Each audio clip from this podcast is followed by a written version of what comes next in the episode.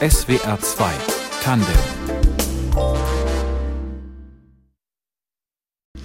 Ich bin Frauke Oppenberg. Schönen guten Abend. Reisen ohne organisierte Gruppe, ohne Reiseveranstalter, auf eigene Faust in entlegene Gegenden, die als exotisch oder vielleicht sogar gefährlich gelten. Das macht unser heutiger Gast schon seit vielen Jahren. Es ist sogar sein Beruf. Carsten Schmidt lebt in der Nähe von Ulm, hat Geografie, Physik und Chemie studiert und ist schon als Abiturient mit dem Fahrrad quer durch Afrika gefahren. Er ist außerdem auf dem Landweg nach Indien gereist, war mit dem Motorschirm im Iran oder hat Vulkanausbrüche auf Island fotografiert. Und von seinen Reisen in ferne Länder berichtet er in Vorträgen und Multimedia-Shows. Carsten Schmidt, schönen guten Abend. Guten Abend. Vom Reisen zu leben, das ist etwas, wofür Sie sicherlich viele beneiden. Auf der anderen Seite, können Sie auch unbeschwert einfach Urlaub machen oder haben Sie immer die Kamera dabei und den nächsten Vortrag schon im Hinterkopf? Ja, die Kamera ist eigentlich immer dabei und ähm, die Reisen, es ist eine besondere Art zu reisen. Und man nimmt viele Dinge dadurch vielleicht etwas intensiver wahr, hat vielleicht auch manche Möglichkeiten, die einem eröffnet werden. Aber es gibt natürlich zwischendurch auch immer die Momente der Erholung, des Genießens. Also Privatreisen ist auch bei Ihnen trotzdem noch möglich. Gibt's auch, ja. Wohin ging Ihre letzte große Reise? Das ist relativ. Also es gab die ganz lange Reise durch Südamerika, das waren 13 Monate, 100.000 Kilometer, die ich da zurückgelegt habe. Die ist allerdings auch schon wieder länger zurück. Äh, das sind fünf Jahre. Trotzdem habe ich es immer noch nicht geschafft, den Vortrag fertigzustellen. Es gab dann allerdings in Corona-Zeiten nochmal eine Ergänzung von drei Monaten, ebenfalls durch Südamerika, weil der Vortrag dann nochmal etwas aktualisiert werden musste. Und ja, die letzte vielleicht interessante Reise ist vor na, vielleicht zwei Wochen, also unmittelbar vor Weihnachten gewesen, als der Vulkanausbruch auf Island gewesen ist. Da sind Sie hingereist, auf jeden Fall. Also wenn Sehr ein Vulkan spontan, ausbricht, genau. dann sind Sie da. Ja, nicht immer, ähm, wenn es passt. Carsten Schmidt reist und erzählt von diesen Reisen in multimedialen Vorträgen, zum Beispiel von Indien, von Iran, von Kongo, von Island und den Färöer und auch von Russland wenn man ihn lässt. In Neu-Ulm wurde aber im vergangenen Jahr sein Vortrag über Russland von der Stadt abgesagt. Herr Schmidt, mit welcher Begründung? Der Hintergrund war, dass eine Frau sich beschwert hatte, dass in diesen Zeiten nichts Positives über Russland gebracht werden dürfe und seien es auch nur schöne Bilder.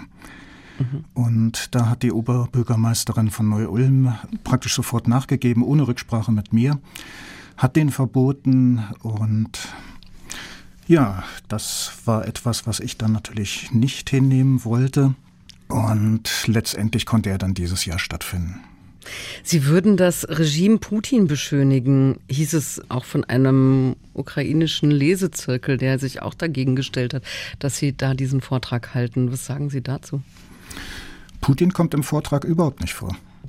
Also die Reise war, es waren mehrere Reisen im Prinzip zwischen 2015 und 2019 und der Vortrag ist natürlich auch auf dem Stand. Er baut auf die Erfahrungen und Erlebnisse auf, die ich selber dort gehabt habe. Und aktuelle Ereignisse finden in meinen Vorträgen grundsätzlich keinen Platz. Aber können Sie das nachvollziehen, dass es für ukrainische Geflüchtete schmerzhaft ist, wenn über Russland berichtet wird und wenn positiv vor allen Dingen über Russland berichtet wird? Naja, kein Ukrainer ist gezwungen, in meinen Vortrag zu kommen. Insofern die positive Berichterstattung äh, braucht niemand zu sehen. Natürlich ein Land, das ich durchreise, egal welches Land das gewesen ist und egal wie die politischen Verhältnisse sind, empfinde ich immer als positiv. Äh, insofern stimmt, dann, stimmt es natürlich schon, dass ich auch positiv berichte. Aber was halt nicht angehen darf, äh, ist, dass man eine Hasskampagne gegen mich in Gang setzt, dass man mich mit Anrufen und E-Mails terrorisiert, dass man meine Plakate abreißt, äh, dass man versucht, die Vorträge zu verbieten. Es gibt ja auch in Deutschland so etwas wie Meinungsfreiheit und es kann nicht angehen, dass man nach Deutschland kommt, in einem Land, das äh, Menschen aus großen Teilen der Welt, aus vielen Ländern Platz bietet, Frieden bietet und dann in Deutschland einen Kulturkrieg durchführt gegen Teile der Bevölkerung oder auch gegen Deutsche. Also sagen Sie, Sie sind äh, Opfer von Cancel Culture? Naja, Cancel Culture ist so ein Begriff. es ja, der wird in, in, in, jüngerer hm. Zeit häufig benutzt, also wenn, wenn Menschen oder unliebsame Positionen eben aus der Öffentlichkeit verbannt werden sollen. Ja, das wird dann meistens eher mit aus politischer deutscher Richtung verbunden. Das ist ja in dem Falle jetzt weniger der Fall. Es war ja eher so, dass die Oberbürgermeisterin da Druck nachgegeben hat, dass sie nicht bereit war, Druck ähm, auszuhalten, um Meinungsfreiheit und Kulturfreiheit zu erlauben. Ja. Also Cancel Culture würden Sie jetzt nicht sagen. In dem Fall. Naja, es geht halt von einer bestimmten Richtung aus. Und im Effekt könnte man es vielleicht dann wieder sagen, weil natürlich Veranstalter beziehungsweise Saalvermieter die Problematik sehen, dass mhm. es Widerstand gibt. Und das bedeutet natürlich auch, dass mein Zugang zur Öffentlichkeit damit ein Stück weit eingeschränkt wird. Also ich finde es ganz toll, dass Sie mich jetzt hier ins Programm genommen haben. Es gibt aber auch beispielsweise einen anderen Sender, der das Thema als zu heikel angesehen hat. Also sowohl mich als auch, äh, also meine Person, als auch das Thema Russland-Vortrag. Und äh, obwohl er das durchaus auch als eine interessante Möglichkeit fand, sah, mich ähm, einzubringen, war ihm das zu heikel. Dann lassen Sie uns doch mal über diesen Vortrag sprechen. Also welche Reiseroute, welche Eindrücke schildern Sie da eigentlich? Im Prinzip könnte man sagen, über das Baltikum äh, in den hohen Norden, also Kola-Halbinsel, Murmansk, dann bis zum Baikalsee und Richtung Süden wieder die Wolga entlang bis ins Wolga-Delta und dann Richtung Tschetschenien. Und es geht da um, um Landschaften oder welche Menschen haben Sie da getroffen? Mit wem haben Sie da ge geredet? Äh, welche, welche Erfahrungen, ja, von welchen Erfahrungen berichten Sie da? Ja, es ist eine bunte Mischung. Es kommt alles drin vor. Die Landschaften sind ein ganz, ganz wichtiger Punkt. Insbesondere habe ich da Perspektiven, die selten gesehen werden. Also ich bin mit dem motorisierten Gleitschirm dort auch unterwegs gewesen. Später habe ich auch einige Aufnahmen mit Drohnen gemacht. Das heißt, Sie haben Luftaufnahmen gemacht? Genau. Und äh, ich glaube, gerade in Russland ist das sehr wertvoll, weil für mich war das so ein Schlüsselerlebnis, als ich im Bereich der Wolga-Quelle gewesen bin und dann äh, dort ein kleines Feld gefunden habe, von dem ich aus ich starten konnte und mich dann in die Luft erhob und dann in alle Richtungen endlose Wälder gesehen habe. Und das war ein, etwas, was ich in dieser Form noch nicht erlebt hatte zuvor, obwohl ich schon in vielen Ländern unterwegs war. Und diese Weite, ich denke, das ist ein ganz wichtiger Punkt, äh, den man selber erlebt haben muss, um Russland zu verstehen. Sie bewerben den Vortrag über diese Reise auf Ihrer Internetseite folgendermaßen. Sechs Monate und 50.000 Kilometer Erfahrung in einem faszinierend vielfältigen Land, das sich erfreulich anders präsentiert, als der Hauptstadtjournalismus uns glauben macht. Was meinen Sie damit? Nun, Hauptstadtjournalismus, ich glaube, das stammte von Peter Schollatur. Journalisten haben die Tendenz, dass sie sich vorwiegend in der Hauptstadt aufhalten und diese Hauptstadt als repräsentativ für das ganze Land nehmen. Und das trifft häufig nicht zu. Das trifft für Russland nicht zu, wo wir in Moskau eine unglaubliche Dynamik und eine schnelle Entwicklung, auch wirtschaftlich, ähm, in vielfältiger Beziehung haben. Also jedes Mal, wenn ich nach Moskau gekommen bin, habe ich über die neuen Entwicklungen gestaunt. Äh, das habe ich bereits im Iran erlebt. Da gibt es dann auch einen deutlichen Unterschied zwischen der Hauptstadt Teheran und anderen Städten. Und dann gibt es das ländliche Gebiet und die Einstellung der Menschen unterscheiden sich sehr stark zwischen Hauptstadt, die natürlich starke internationale Entwicklung und Aufnahme von internationaler Kultur und Kontakten hat und ländlichen oder kleinstädtischeren Gebieten, wo Menschen noch äh, stärker in der ursprünglichen Kultur verhaftet sind. Kann man denn, wenn man jetzt auch zum Beispiel diese Widersprüche zwischen der Hauptstadt Moskau und den ländlichen Regionen eines wirklich riesengroßen Landes, Russland ist riesengroß, ähm, sieht, kann man denn aus diesem Land überhaupt unpolitisch berichten? Das kommt jetzt darauf an, wie weit man das Thema Politik äh, reinsetzt. Also was man unter Politik versteht und was als politisch angesehen wird. Wir haben ja momentan die Tendenz, dass äh, sehr vieles politisiert wird, dass die Politik sich, zumindest nach meinem Empfinden, immer mehr in Bereiche einmischt, die ursprünglich mal privat gewesen sind. Und ähm, das ist möglicherweise auch ein Punkt, wo es Missverständnisse gibt zwischen mir und anderen. Also für mich ist äh, Politik mehr das, was Tagespolitik ausmacht. Also momentane Sichtweisen, die nach drei Jahren sich vielleicht verändert haben, weil man dann festgestellt hat, dass vieles, was man in der Tagespolitik gesehen hat, äh, sich dann doch nicht als richtig herausstellt, als das mhm. äh, Dinge überhitzt gewesen sind, dass man sie überemotionalisiert hat, dass man auf ähm, Annahmen aufgebaut hat, die sich dann letztendlich als unwahr herausgestellt haben, die vielleicht auch von interessierten Gruppen einfach dargestellt wurden. Ich denke dann immer, wenn ich den gegenwärtigen Journalismus ähm, in Deutschland bezüglich Russland sehe, dann muss ich auch immer so ein Stück weit zurückdenken an den Irakkrieg. Ich bin ja schon etwas älter, also das war in einer Zeit, die ich bewusst wahrgenommen habe. Und es gab damals Berichterstattungen, die ich auch geglaubt habe. Bloß inzwischen hat sich ja herausgestellt, dass vieles von dem, was damals als Tatsachen verkauft wurde, gar nicht stimmten. Da gab es die Brutkastenlüge. Sie meinen die äh, Waffen, die biologischen Waffen, die zum Beispiel auch genau. Also das war dann im zweiten Irakkrieg äh, die Massenvernichtungswaffen, ja. mit denen ja der Angriff äh, motiviert wurde. Und im ersten Irakkrieg, also als äh, der Einmarsch in mhm. Kuwait mhm. stattgefunden hat, wo dann die Brutkastenlüge gewesen ist, die übrigens von einer Werbeagentur gestaltet worden ist. Wobei ich den Vergleich jetzt zum russischen Angriffskrieg auf die Ukraine ein bisschen hinkend finde, weil das Russland die Ukraine angegriffen hat, ist ja nun eine, eine Tatsache und eben kein, keine Werbeagentur gewesen.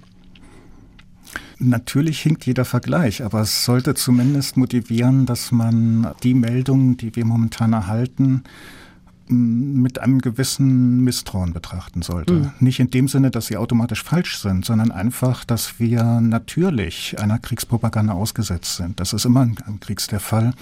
Es ist sehr schwierig, während eines Krieges ähm, Wahrheit und Fiktion auseinanderzuhalten.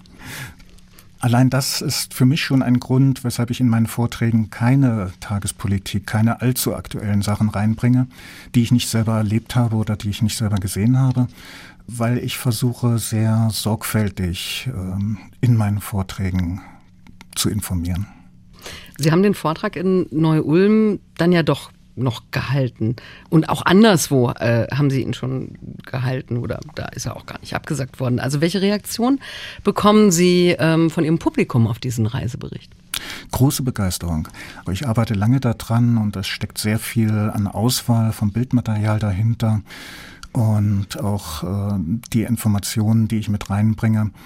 Und jetzt konkret bei dem Vortrag in Neu-Ulm gab es bereits vor Vortragsbeginn eine Reihe von Menschen, die mir gedankt haben, dass ich den Mut gehabt habe, den Vortrag äh, zu halten, dass ich diese Zivilcourage gezeigt habe gegen allen Widerstand, was ähm, Menschen natürlich teilweise mitbekommen haben und teilweise vielleicht auch selber erlebt haben.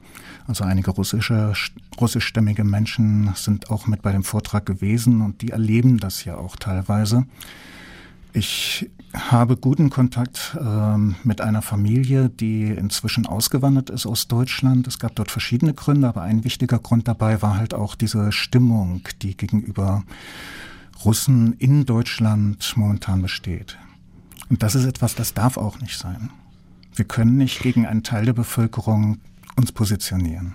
Und durch Afrika mit dem Fahrrad von Kairo bis Kapstadt, Herr Schmidt, das war die erste große Reise und die haben Sie bis heute noch in Ihrem Vortragsprogramm. Naja, eigentlich. Wann war das? Das war 1987 und eigentlich war es die zweite große Reise, zumindest nach meinem Empfinden. Die erste war 1985, als ich mit dem Fahrrad bis nach Kairo gefahren bin. Und dann kam die Bundeswehr und die logische Fortsetzung war dann natürlich weiter nach Süden und das war dann die Afrika-Durchquerung. Die aber wirklich, also von Kairo bis Kapstadt wirklich eine sehr lange und sehr aufwendige Reise war. Dann, also nach dem, nach dem Wehrdienst. Da waren Sie noch sehr jung.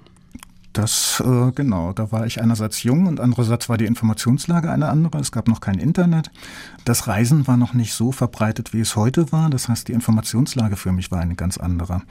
Ich musste die einzelnen Botschaften per Briefpost anschreiben, um die Informationen zu bekommen, was überhaupt die Voraussetzungen sind, durch das Land reisen zu dürfen. Man war teilweise auch nicht unbedingt an Tourismus gewohnt, denn durch den Sudan hindurch, das war nun wirklich kein Touristenland. Es gab ein paar Exoten, die vielleicht mal mit dem Auto durchgefahren sind und das merkte man auch, als das die Botschaft mich dann gleich fragte, mir ein Formular zuschickte, wie ich denn mein Fahrzeug wüstensicher gemacht hätte. Und naja gut, ich habe dann halt geantwortet, ja, ich habe ein Mountainbike mit besonders breiten Reifen, ich habe noch einen besonderen Wasserbehälter, den ich in den Rahmen des Fahrrads eingebaut habe. Und naja, dann zitterte ich ein paar Wochen und dann schließlich kam das Visum. Jetzt sind diese Länder ja nicht nur für Sie exotisch gewesen, um dorthin zu reisen, sondern Sie waren wahrscheinlich auch exotisch für die Menschen, die dort leben. Also wie haben die auf den weißen Mann auf dem Fahrrad reagiert? Mitunter äh, sehr, sehr neugierig. Also das, ich bin natürlich, gerade weil ich mit dem Fahrrad gefahren bin, auch in Gebiete gekommen, wo äußerst selten mal ein Weißer gesehen wird. Und äh, ich erinnere mich an eine Begebenheit, also im in Saire ist das gewesen, damaliges Saire wo ich dann auf Toilette musste. Es gibt natürlich keine Toiletten, man geht dann einfach ein paar Meter in den Busch hinein. Und äh, da folgte mir dann gleich so eine Gruppe von 30 Leuten vielleicht. Und jetzt wollte ich dort mein Geschäft verrichten und äh, zeigte dann so per Zeichensprache, haut ab, ich will jetzt allein sein. Und dann ging sie auch tatsächlich, so lange, bis ich die Hose runterließ. Und äh, dann sahen sie, ha, jetzt ist er hilflos, jetzt kann er nichts mehr machen. Und dann kamen sie wieder an, stellten sich direkt vor mir, also so in einen Meter Abstand und betrachteten alles ganz genau, wie ein Weißer denn so unten herum aussieht. Das sind dann so ein Beispiel von vielfältigen Begegnungen, die man immer wieder hat. Jetzt haben Sie schon gesagt, das war ja in den 80ern, also weit vor Zeiten des Internets. Woher haben Sie Ihre Informationen bekommen für diese Reise oder sind Sie einfach drauf losgeradelt? Ich bin im Wesentlichen drauf losgeradelt. Also völlig frei von irgendwelchen Vorurteilen, natürlich auch frei von Wissen, muss man auch sagen. Gut, ich habe ein paar Bücher gelesen, aber das waren mehr Abenteuerbücher, die mich motiviert haben, selber solche Reisen zu unternehmen. Die Informationen, ja, die kriegt man dann unterwegs. Also es war tatsächlich auch so, ich bin ja durch Länder durchgefahren, ähm, damaliges Zaire, Sudan, Uganda ebenfalls, in dem zu dem damaligen Zeitpunkt Bürgerkrieg geherrscht hat. Und ich musste mich dann wirklich so von Ort zu Ort durchfragen, wo es sicher ist. Gab es denn auch gefährliche Momente? Ähm, ich bin durch den Sudan sicher durchgekommen, nachdem ich dann eine ganze Reihe von Sicherheitsmaßnahmen beachtet habe, also im Dunkeln dann noch ein Stück weitergefahren, ohne Licht das Zelt aufbauen. Ich bin durch Saire durchgekommen, durch Uganda und dann kam ich in Kenia an, wo ich dachte, ja, jetzt ist eigentlich der größte Teil des Abenteuers bewältigt, jetzt ist es sicher. Und ausgerechnet dort wurde ich dann mit Schnellfeuergewehren unter Beschuss genommen. Oh. Ein Missverständnis. Man hielt mich für eine somalische Invasionstruppe. Sie alleine mit dem Fahrrad? Ja, das hat man vielleicht nicht so gesehen. Das war bereits abends dunkel, das Zelt war aufgebaut. Ja, man war da etwas nervös. Wie sind Sie da rausgekommen? Ja, ich habe mich in Deckung geworfen. Also das war wirklich mal etwas, wo ich sagen muss, die Bundeswehrausbildung war sehr hilfreich. Reflexartig zu Boden geworfen, Hacken eingezogen und dann habe ich geschrien, Stop Shooting, I'm unarmed, I'm Tourist, Tourist. Und ich sagte das dann auf sehr einfachen Englisch. Das habe ich äh, trotz der Stresssituation hinbekommen und zu erreichen, dass man mich versteht. Und Englisch ist eine mhm. wichtige Sprache in Kenia. Das hat dann auch tatsächlich jemand verstanden. Dann kam dieses Echo Stop Shooting. Dann sollte ich auf die Leute zugehen, geblendet mit Taschenlampen. Und das war ja im Wald. Ähm, es gab Äste, die am Boden lagen. Und ich wusste, wenn ich jetzt stolpere, so nervös wie die sind, äh, werden die sofort schießen. Und ich habe mich dann vorsichtig dorthin getastet zu den Leuten. Und äh, dann schrie jemand, los, schneller, beeil dich. Und das war dann wirklich ein Moment, wo ich ein Stück weit schon abgeschlossen hatte. Mhm. Es ging letztendlich gut. Ich verbrachte die Nacht in Polizeigewahrsam. Am nächsten Morgen sollte ich unterschreiben, dass äh, das auf meinen eigenen Wunsch gewesen wäre. Das habe ich dann auch gemacht. Aber woher haben Sie den Mut genommen, beziehungsweise diese Selbstgewissheit oder war es vielleicht sogar Naivität, dass Sie gesagt haben, ich fahre da los, ich werde da schon heile durch und am Ende ankommen? Naja, ja, ein Stück weit stimmt das tatsächlich, dass da eine gewisse gesunde Naivität eine Rolle gespielt hat. Aber nicht nur. Also im Vorfeld der Reisen, äh, gerade bei diesen großen Abenteuerreisen, bin ich auch immer ein Stück weit ängstlich gewesen. Also ich habe mir viele Sorgen gemacht und es war eine ganz, ganz seltsame Stimmung, äh, bevor ich aufgebrochen bin, die Verabschiedung von Freunden, von Verwandten. Aber wenn ich dann erstmal auf der Reise selber gewesen bin, dann war das wieder was ganz anderes. Das war dann die Entdeckungsfreude und diese Neugierde. Das war im Prinzip auch immer etwas, was sich in meinem Leben durchgezogen hat. Die Neugierde auf neue Erfahrungen. Das war sowohl bei den Reisen der Fall als auch die Motivation für die Studiengänge, die ich durchgeführt habe. Sie berichten über diese Reise durch Afrika mit dem Fahrrad bis heute. Also ist einer Ihrer, Ihrer na, Vorträge? Na, eigentlich nicht. Nein, den halte ich eigentlich nicht mehr. Den habe ich zwar noch auf der Website drauf, aber ähm, fotografisch ist das nicht das Niveau, was ich inzwischen habe. Wenn es mal eine Nachfrage gibt, äh, vielleicht nach einer verkürzten Version, dann kann man auch darüber reden. Aber die Vorträge, die ich momentan halte, das ist halt im Wesentlichen Indien und äh, Island. Indien ist eine Reise, da sind Sie auf dem Landweg bis nach Indien gereist. Genau. Also es sind immer irgendwie auch so, das Abenteuer ist schon etwas, was Sie auch weiterhin gesucht haben in Ihren Reisen. Um was hm. zu lernen? Die Welt kennenzulernen. Also das ist, äh, ja, es ist schwierig, sowas zu vermitteln. Das ist ein Stück weit so eine philosophisch-wissenschaftliche Grundeinstellung. Einfach die Umwelt zu erkunden. Ein Stück weit auch kindlich. Insofern war das mit der Naivität äh, durchaus ein Punkt, der mit reinspielt. Wann und wie kam denn die Erkenntnis? Also das will ich jetzt immer machen, damit möchte ich mein Geld verdienen. Mm, der Wunsch ist natürlich sehr früh schon da gewesen. Allerdings in der Praxis ist das schon etwas schwieriger. Ich habe die Vorträge lange Zeit parallel gehalten. Also ich habe als Lehrer gearbeitet und äh, nebenbei eine kleinere Anzahl von Vorträgen gehalten. Aber ich konnte das ein Stück weit kombinieren. Ich habe auch zwischendurch mich immer mal für ein Jahr oder mehrere Jahre freistellen lassen, um dann einerseits zu reisen und Vorträge zu halten. Aber der Entschluss, ähm, jetzt dauerhaft nur noch von den Vorträgen zu leben und nur noch zu reisen, der ist relativ jung. Und Ihr aktuellster Vortrag, Herr Schmidt, ist der über Island. Richtig. Ähm, weil Ihr Schwerpunktthema oder einer Ihrer Schwerpunkte sind Vulkane. Genau. Was begeistert Sie daran? Alles. Ähm, es ist quasi eine Konzentration aus allen Fächern, die ich studiert habe. Es ist Physik, es ist Chemie, es ist Geografie. Es ist ein unglaubliches Naturerlebnis. Es ist ein hohes Maß an Ästhetik, aber es ist auch diese gigantische Kraft, die dahinter steckt. Man sieht, was die Kräfte der Natur ausmachen. Man sieht, wie klein man als Mensch ist. Physik, Chemie und Geografie haben Sie studiert, haben Sie äh, gerade schon gesagt. Und zwar, um Lehrer zu werden? Naja, ich habe ursprünglich mal mit Diplomchemie angefangen, aber ähm, dann kam irgendwann auch die Idee, dass ich das Wissen weitergeben möchte. Und ja, Geografie kam dann letztendlich wegen der Reiseerfahrung, dass ich die auch mit in den Unterricht einbringen möchte. Was waren Sie für ein Lehrer? Was, wenn man Ihre ehemaligen Schüler fragen würde, waren Sie da auch schon ein Vortragender, einer, der halt eben ähm, mitreißen konnte? Ja und nein. Also ich habe durchaus beide Seiten in mir. Und ähm, es gibt natürlich die Momente, wo ich auch ein bisschen was über die Reisen erzählt habe, aber ich habe auch ähm, bin auch sehr wissenschaftsorientiert und es war mir auch immer wichtig, dass die Kinder etwas lernen können. Und äh, das ist auch ein Stück weit äh, ein Grund, in einen anderen Bereich zu gehen. Wenn man international vergleicht, dann sieht man schon, dass das Bildungssystem in Deutschland deutliche Schwächen hat. Mhm. Übrigens auch etwas, was äh, Russen, die hierher kommen, häufig erleben, die dann ganz enttäuscht sind von dem äh, einerseits Unterricht grundsätzlich, aber insbesondere auch den naturwissenschaftlichen Unterricht. Der naturwissenschaftlich-mathematische Unterricht spielt in anderen Ländern eine etwas größere Rolle als bei uns.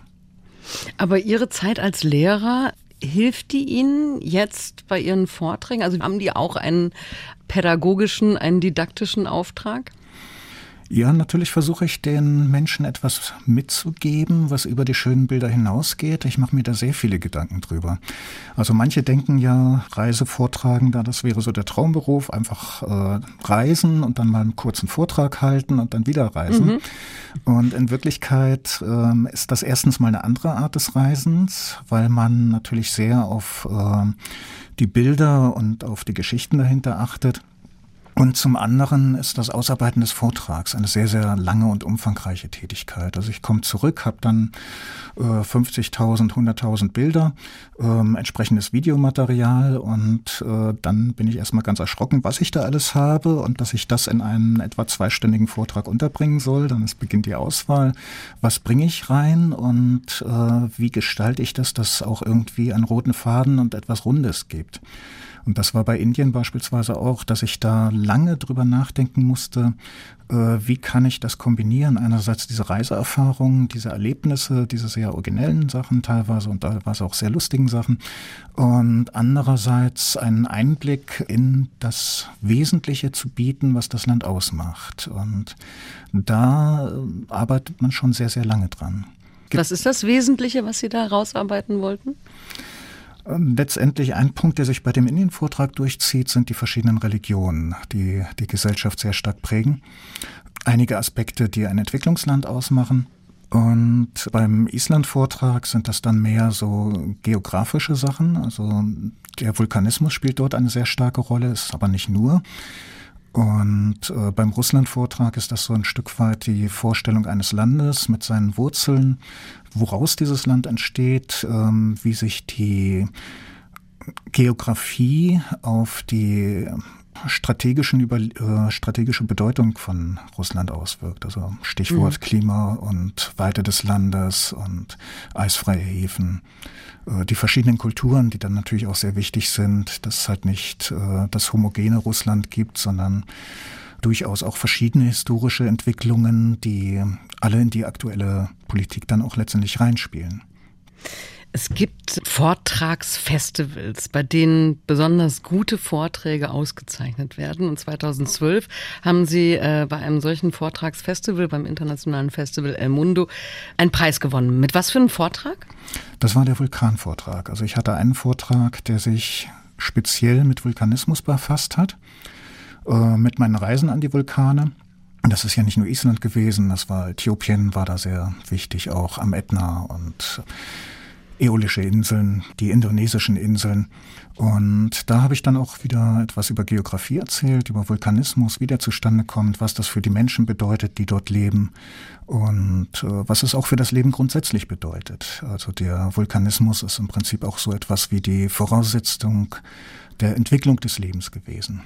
Ist das eigentlich so eine eigene Szene auf diesen Vortragsfestivals? So Menschen, die davon leben, dass sie reisen und Vorträge darüber halten? Also kennt man sich untereinander? Ein Stück weit. Also man begegnet sich dann an den verschiedenen Stellen, sieht auch die anderen Plakate. Man, es gibt einerseits die Festivals, es gibt dann auch andere Stellen, wo sich etwa deutsche Vortragende treffen. Und natürlich ist es interessant, dann sich mit solchen Menschen unterhalten, die vielfältige Reiseerfahrungen gemacht haben und die auch ähnliche berufliche Erfahrungen haben. Mhm. Was eint Sie? Also gehen Vortragsreisende anders ans Reisen heran oder so in der Art? ich denke, jeder Vortragende hat auch so seinen eigenen Stil, hat seine eigenen Vorstellungen. Bei mir ist das Besondere halt, dass ich äh, versuche, ich sage Vorträge mit Inhalt. Das heißt, dass ich nicht nur die schönen Bilder bringe und äh, interessante Erlebnisse, sondern dass ich auch immer einiges an Hintergrundwissen habe. Das ist vielleicht wieder der Lehrer in mir, der da durchkommt. Ist diese Form, Herr Schmidt, eigentlich in Zeiten von Reiseblogs und Instagram-Profilen noch populär? Spüren Sie irgendwie, ob da eine Konkurrenz gewachsen ist? Oder läuft das nebeneinander? Ich denke, es läuft nebeneinander. Es sind zwei völlig unterschiedliche Dinge. Der Blog hat natürlich äh, die Notwendigkeit, sehr regelmäßig etwas zu bringen und ähm, ein Stück weit auch aktueller zu sein.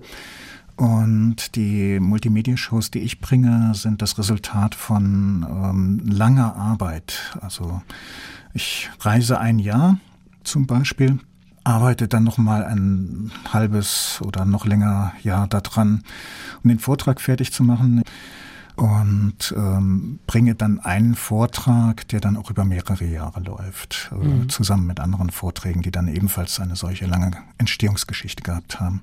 Sind Sie denn dann eigentlich immer alleine unterwegs? Sind Sie ein Einzelgänger, würden Sie das was, wie würden Sie sich da bezeichnen? Mm, bei den größeren und längeren Reisen hat sich das äh, schon ergeben, dass ich tatsächlich allein unterwegs gewesen bin.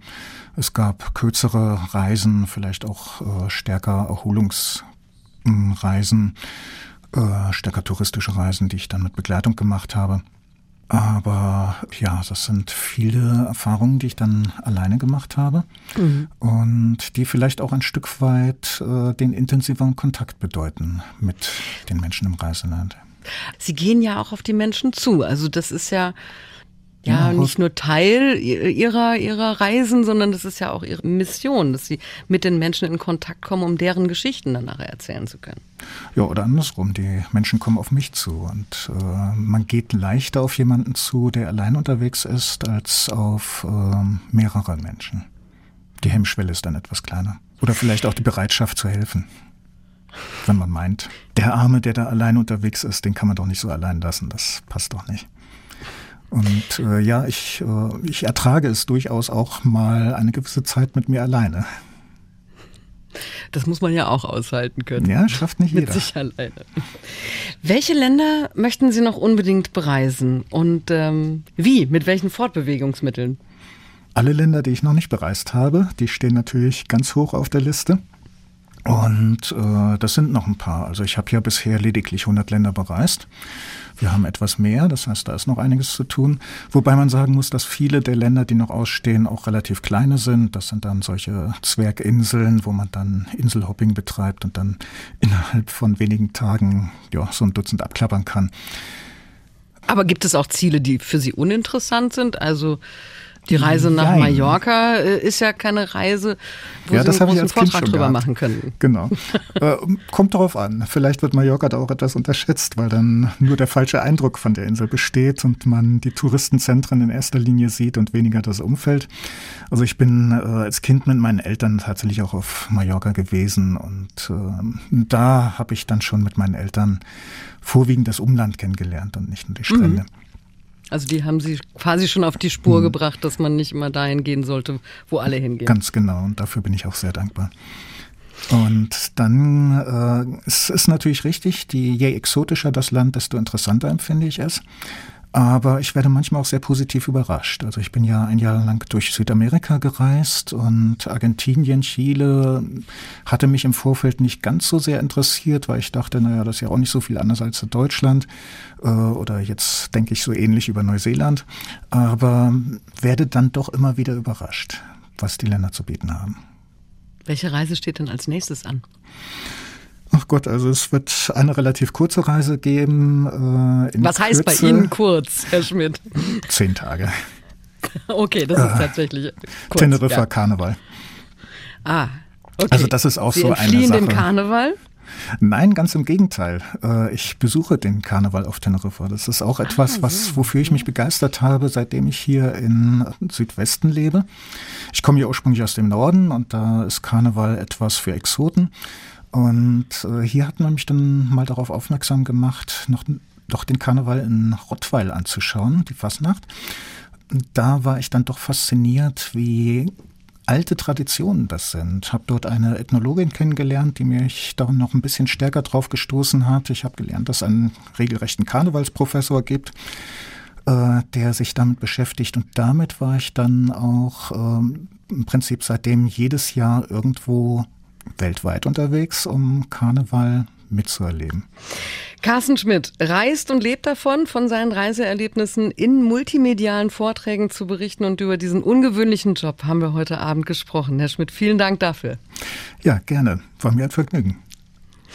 Redaktion der Sendung hatte Fabian Elsässer, die Musik hat Tristan Reiling zusammengestellt, für die Technik war Michael Binder verantwortlich und ich bin Frauke Oppenberg. Machen Sie es gut.